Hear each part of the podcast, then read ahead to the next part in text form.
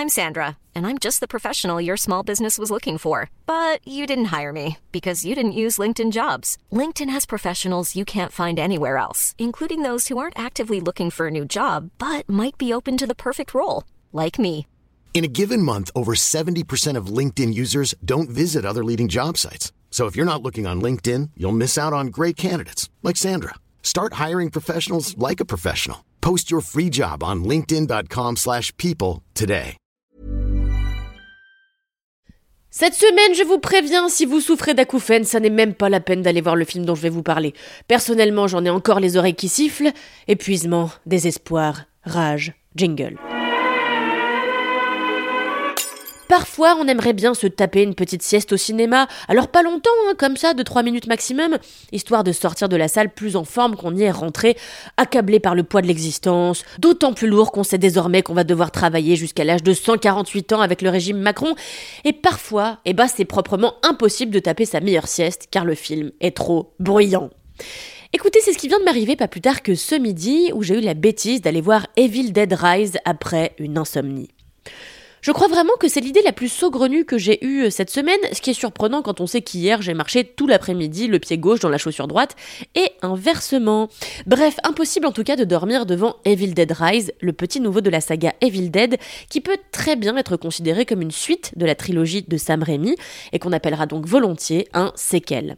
Pour rappel, Evil Dead, c'est un film culte de 1981 réalisé par Sam Raimi, une espèce d'ovni un peu moche, parce que peu cher, hein, le film a coûté 375 000 dollars, autant dire une bagatelle à l'échelle du cinéma, bien gore et plutôt drôle, que nos fans de cinéma d'horreur idolâtrent purement et simplement.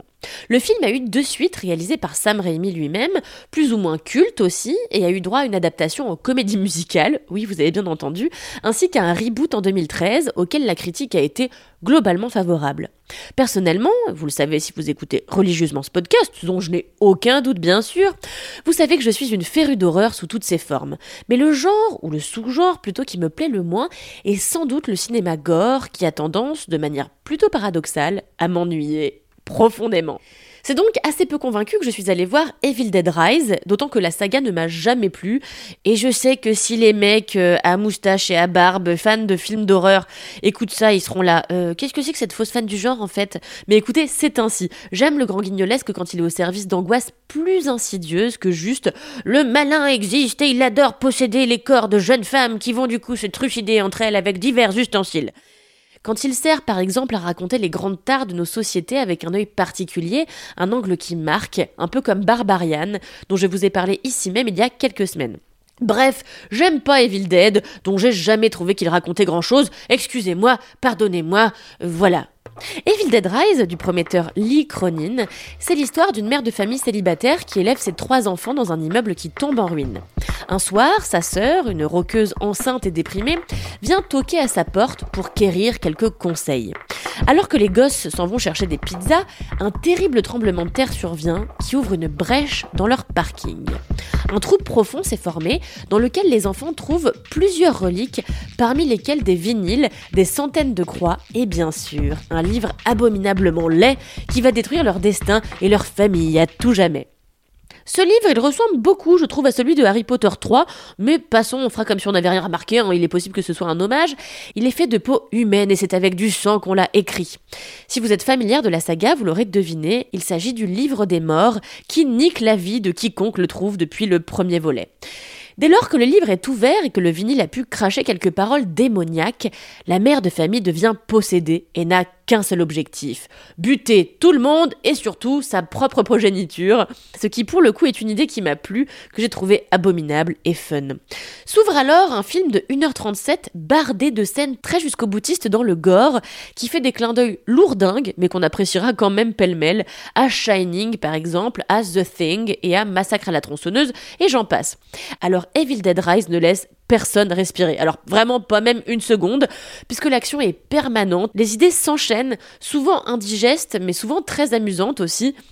J'aime particulièrement la scène où la mère arrache l'œil d'un voisin, puis le recrache dans la bouche d'un autre voisin qui s'étouffe avec. Voilà, ça c'était top. J'aime particulièrement la fin, à base de monticules de chair accumulés à découper à la tronçonneuse, joli hommage à notre Carpenter préféré, et j'ai trouvé intéressant que le film évoque la maternité déçue, contrariée, épuisée, notamment quand la mère traite ses enfants de parasites têteurs. Voilà, ça c'est bien, c'est un sujet trop peu amené au cinéma. En revanche, ce film m'a cassé la tête. Alors c'est souvent ce que je reproche au cinéma d'horreur contemporain, hein. c'est le sound design qui est absolument insupportable, avec des sifflements ultra forts, des violons stridents qui jouent en permanence. Bref, tous les curseurs du son sont poussés au maximum, ce qui personnellement me fait sortir de l'expérience. Je pense qu'il n'est pas nécessaire d'avoir un sound design de gros bourrin pour créer la peur. J'irais même jusqu'à dire que c'est précisément l'inverse qui crée l'effroi, c'est plutôt le silence, le silence prolongé. Enfin, du moins c'est ça qui marche chez moi, quoi. C'est la parcimonie avec laquelle on utilise un violon, ou celle avec laquelle on suggère une action imminente, mais c'est certainement pas la dimension permanente du bruit qui me fait kiffer. Putain, j'ai 100 ans dans mon corps, j'ai 100 ans dans ma tête, j'ai pas envie qu'on me crie dans les oreilles pendant une heure et demie.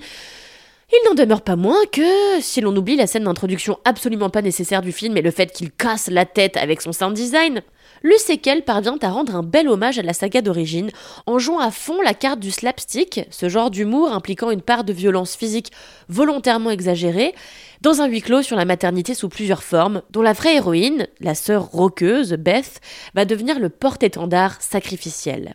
Quiconque aime le gore sera largement servi par ce nouveau film actuellement au cinéma, que je vous déconseille toutefois si vous n'aimez ni les matières organiques, ni les gens qui mangent du verre, ni encore si vous souffrez d'acouphènes, car l'expérience se révélera particulièrement pénible, c'est une certitude. Allez, moi je vais personnellement essayer de taper la sieste que les disciples de Sam Raimi m'ont empêché de faire, et je vous retrouve la semaine prochaine pour vous parler du film que j'attendais le plus cette année, Beau is Afraid, le dernier né de Harry Astor, l'un de mes. Bref, adieu